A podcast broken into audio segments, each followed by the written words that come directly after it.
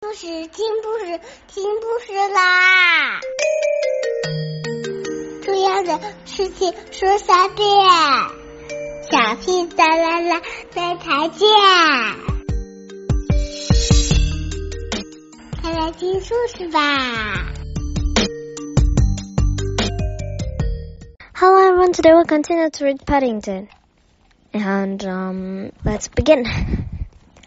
I hope I've never done everything, Mrs. Bird, he said as she came into the dining room to see if he'd finished his toast and marmalade.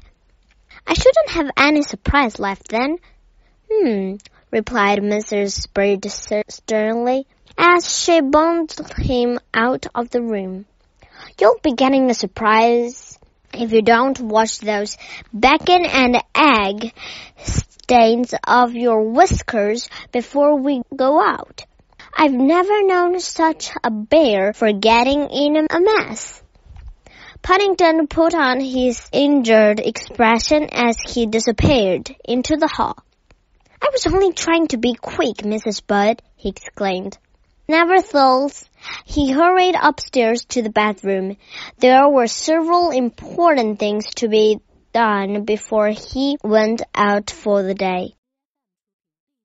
First of all, there was his suitcase to be packed, and then he had to consult his atlas.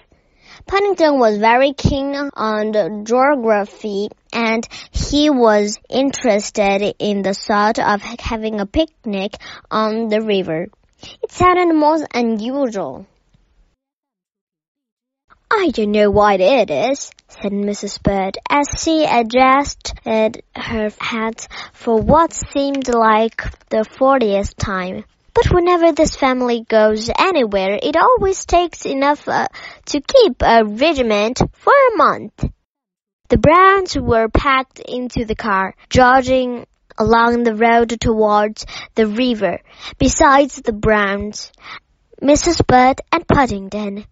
There was the hamper, a gramophone, a pile of records, a number of parcels, and some fishing nets. Not to mention several sunshades, a tent, and a pile of cushions.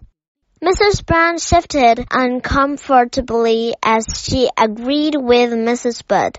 Paddington's leather suitcase was sticking in her bag and his old hat, which he insisted on wearing in case of sunstroke, kept tickling the side of her face. Is it much farther? she asked.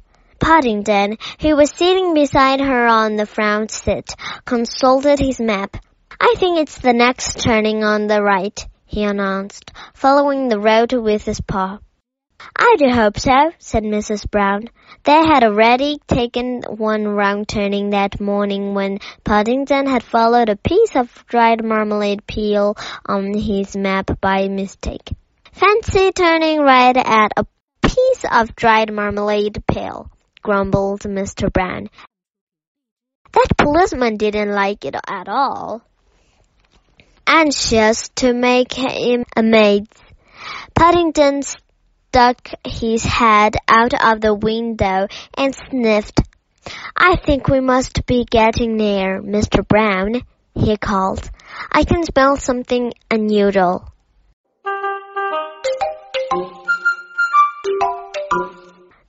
That's the gas works, said Mr. Brown, following the direction of Paddington's paw.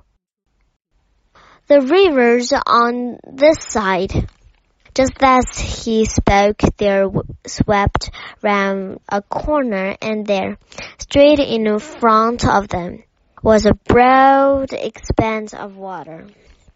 Paddington's eyes lit up as they all climbed out of the car and while the others were unloading the supplies, he stood on the water's edge and surveyed the game.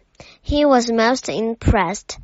The towpath was crowded with people and there were boats everywhere, rainboats, canoes, ponds, and sailing boats with their white sails bowling in the wind. As he watched, a steamer packed with more people swept by, sending a large wave shooting across the water and causing all the smaller boats to rock. Okay, today we was reading here. I wish you have a good night and have a good dream. Bye.